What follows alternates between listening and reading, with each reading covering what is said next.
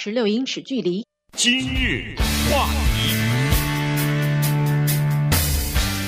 欢迎收听由中讯和高宁为您主持的今日话题。呃，在周末的时候呢，这个联邦的参议院通过了呃纾困法案啊，这个算是在疫情期间呢第二批的纾困法案了。呃，帮助民众呢要渡过难关。呃，所以今天呢，我们跟大家来聊一下啊，这个纾困法案的情况。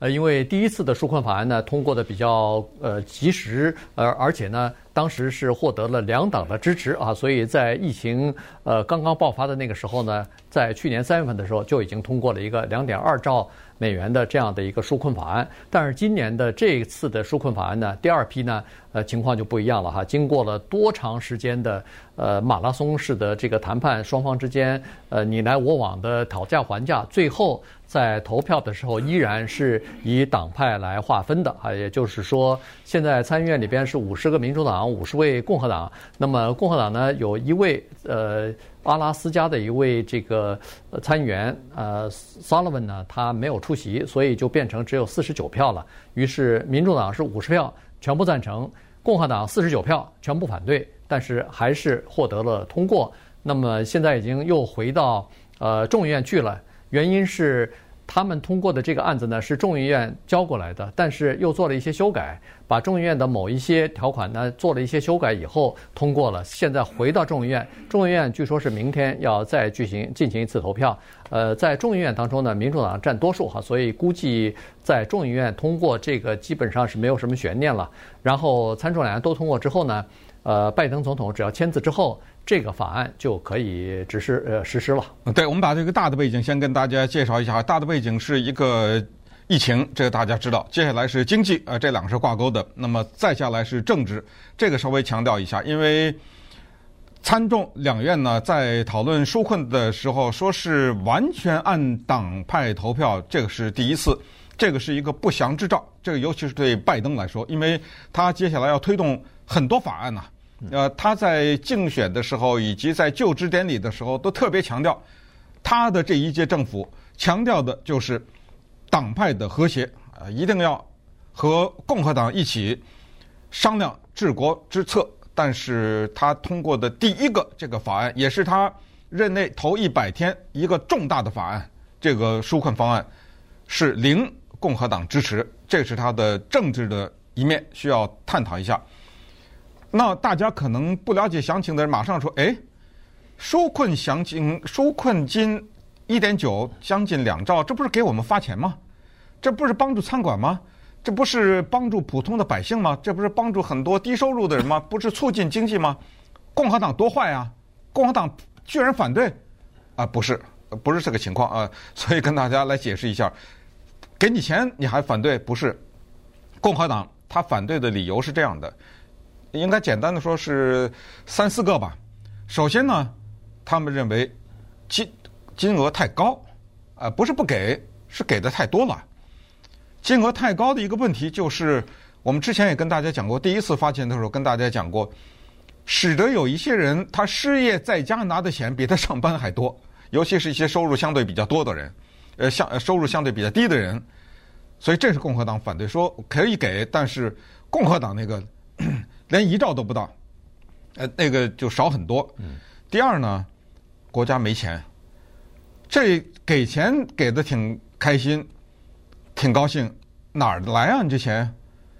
他担心的是，接下来谁出啊？这个钱是我出啊？我是谁？有钱人呐，对不对？共和党是比较保护大的公司的和收入高的这一个族群的，那么到怕最后就是由这些人。要填这个洞，那肯定要填，因为你现在哗哗的这个发钱，这肯定是产产生一个洞。所以第一叫没必要，呃，第二是太高，第三他们的理由是，哎，现在疫苗出来了，你不是看到全国的趋势吗？那个疫情啊都在缓解啊，经济也在复苏啊。一开始我不反对多给点，你现在给这么多干什么呢？一开始给一千二，你现在好了给一千四，对不对？这个他也反对疫情。还有一个，另外一个就是说，第一次加第二次，将近四兆啊，嗯，给出来了，对，对，没必要，就这个金额太高了。就是综合上所述呢，这是共和党反对的理由。对。那当然，这里头还有别的东西啊。你比如说，在这一次的第二次的修这个呃纾困当中呢，它有一部分钱是给叫做州政府和地方政府的。那这个共和党坚决反对，原因是说州政府和地方政府，你们自己的预算问题，你们自己的这个即使没有。新冠疫情，你们自己是管理不善，这是你们自己应该负责任。为什么要让联邦政府出这个钱呢？呃，是这么一个情况。另外，我们也看到了，你比如说，呃，这个呃失业金的，就是那个失业补助的那那个计划，呃，众议院当初提出来的是说，把那个失业金的补助呢。呃，是从每星期的三百块钱，现在是三百块钱，提高到四百块钱，但是现在又回到三百块钱了啊，因为呃太高了以后也不行。那么为什么现在火急火燎要马上通过这个案子呢？原因是在三月十四号的时候呢，第一个呃这个修正案呃就是第一次的纾困当中呢，有一些呃条款或者有一些补助和福利啊。三月十四号就过期了，就呃作废了，到时候就没有了。那么这样一来的话，有一些得不到补助的人呢，可能生计就出现问题了。所以必须要在三月十四号之前呢，要把这个案子通过它。这样的话呢，至少让那些需要急需要帮助的低收入的人，甚至是呃失去工作的这些人呢，呃至少还有一条活路啊。这是当时的呃的考虑吧。那么你看，这个失业金的补助金啊，维持在三百块钱一一个星期。另外呢，原来还有一个呃，民主党和拜登呢都提倡的叫做最低薪资，在全国范围内要提高到，当然是逐渐啊，在四年之内吧，在二零二五年之前要提高到十五块钱。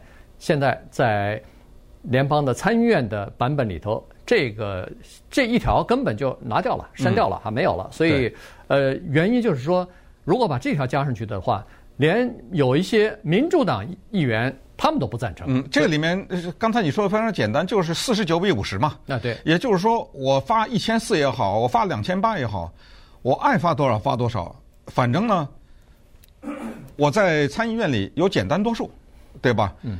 可是，在周末的二十七小时。叫做挑灯夜战哈，这当中呢是卡在了民主党人这边，尤其是一个叫 Joe Manchin 的人。Joe Manchin 三世，他是西弗尼亚州的民主党人，他是一个比较温和派的民主党人，也就是说他不是那么太左，而且他有点偏共和党的理念，尤其是在财政方面。他是一个钉子户，他的声音最大。他就是说，如果按照你。这样来的话，我尽管是个民主党人，我不同意。四百块钱我不同意一个礼拜，呃，三百我可以考虑。把最低薪资提高到十五，这个跟疫情没关系，这是另外一个事儿，咱们另外找时间讨论。如果你硬把这个最低薪资提到百分之提到十五块一小时的话，我不同意，我这票没了。嗯，而且不是我没了，我加入到共和党那去了，知道吧？我就投反对票了，所以。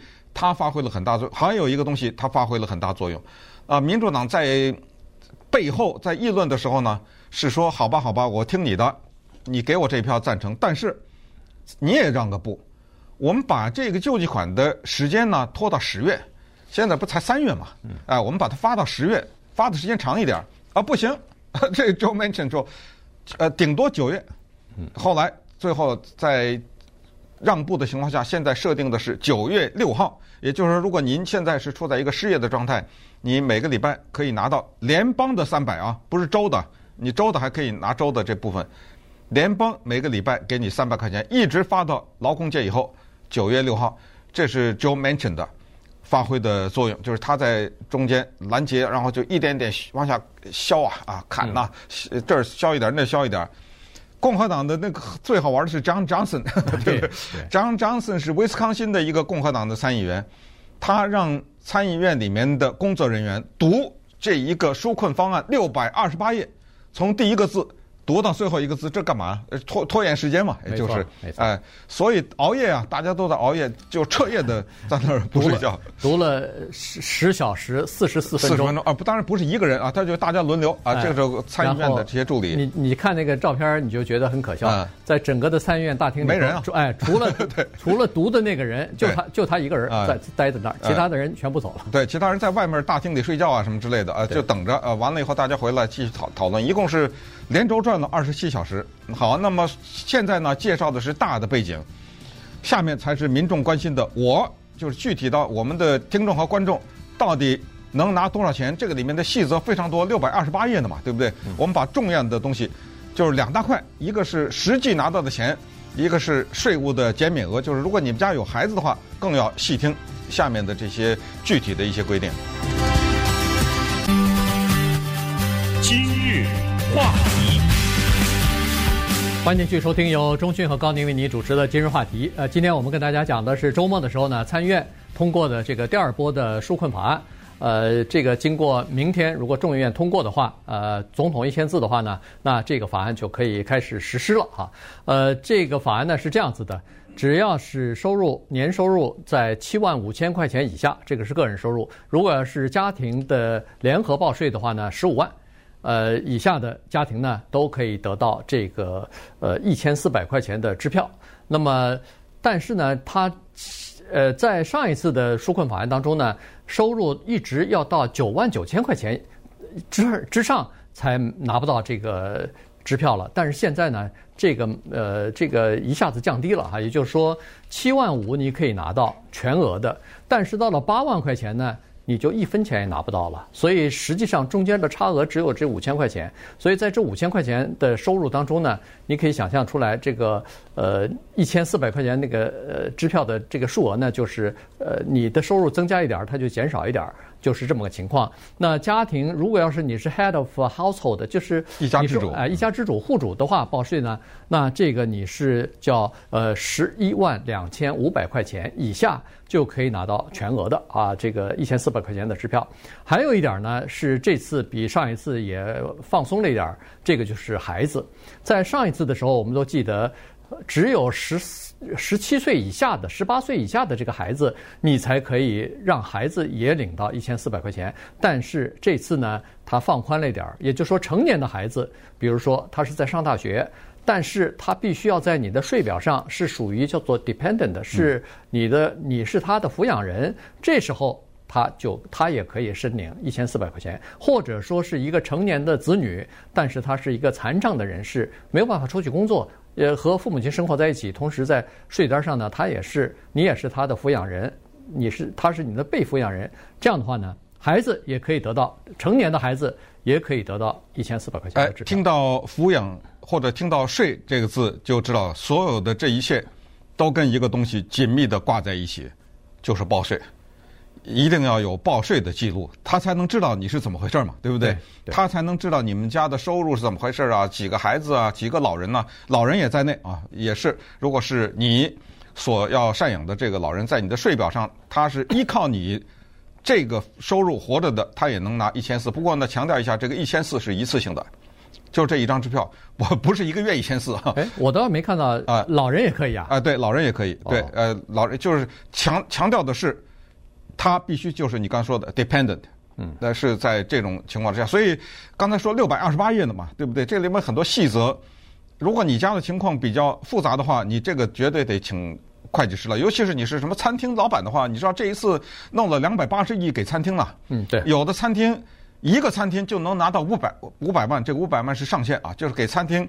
最多可以给到五百万，你知道这个六百二十八页里面有说酒吧怎么拿钱，餐厅怎么拿钱，呃，什么博物馆怎么拿钱，这健身房怎么的很多了，对不对？这个我们今天都不讲。对，关于呃企业的方面，这个你是一个业主的话，你肯定有会计师嘛，对，他就清楚的很。但是呢，有一个很简单，就是如果你的税相对来说简单的话，可以这么说，你什么都不做，什么都不用做。呃，这你也没有什么失业这些情况的话，你什么都不用做，你就等着，呃，要不就有一千四，要不就没有，没有和有都应该很开心。为什么呢？因为有，对不对？呃，我的收入不在八万以上，我可以拿到一千四，夫妻二人两千八，家里再有个孩子，对不对？对有个大学生稀里哗啦拿很多钱，一分钱不给你，你开心的了不得啊、呃！因为你在这个社会当中你是高收入的人呐、啊，对，对不对？你可以骄傲的说，呃，政府的纾困金我没有拿到啊、而且再告诉大家，在美国社会上还有这样的人，我当然知道不多，他们退回去了，就不要。这个也有啊，就觉得这个钱给我，我收入啊什么，我不愁吃不愁穿，我替国家着想，这个钱我不要了啊。当然，它是一种运动，现在，但它不是不成气候啊。很多人当然要拿这个钱，所以这是嗯具体的这一个情况。呃，孩子的话，这里面有个税的问题也挺吸引人的，一个两千到三千的，如果你的孩子呢是在五岁以上。你有一个两千到三千的税务减免额，如果你的孩子在五岁以下，是三千六的减免额。好，那减免额的意思是说，我报税报了这么多，然后有这一部分不用报两千、三千、四千多少不用报，呃，最多呃两个孩子有可以到八千啊等等。你说我根本没报到这个程度啊，我我税我不不是说我。交两千，我们根本交的税都才交了八百块钱。比如说，你知道这一次的这个税务的减免额有什么好处吗？他把它当现金用，嗯，他退给你，就把这个不是税务减免呢。比如说，呃，要你一个孩子退你三千的这个三千块钱是税务减免，就是你交的这三千块钱不用交税。你说我的税连三千都不到，我只交了一千块钱税，那我再倒贴给你两千块钱。对，那以前不收税。再倒贴给你两千块钱，而且呢，他这个倒贴给你两千块钱是分月给，也就是说每个月，比如说两千块钱，或者咱们就算两千，呃，每个月他给你两百块钱，这样的话一年不是就退给你呃呃两千四百块钱吗？他他是这么这么个算法，不是到了整年的才才可以算。好，这个呢，呃，具体的情况你可能还是要找您的会计师来商量一下，因为这个好像是恨不得是史无前例的。以前呢都是说我给你的。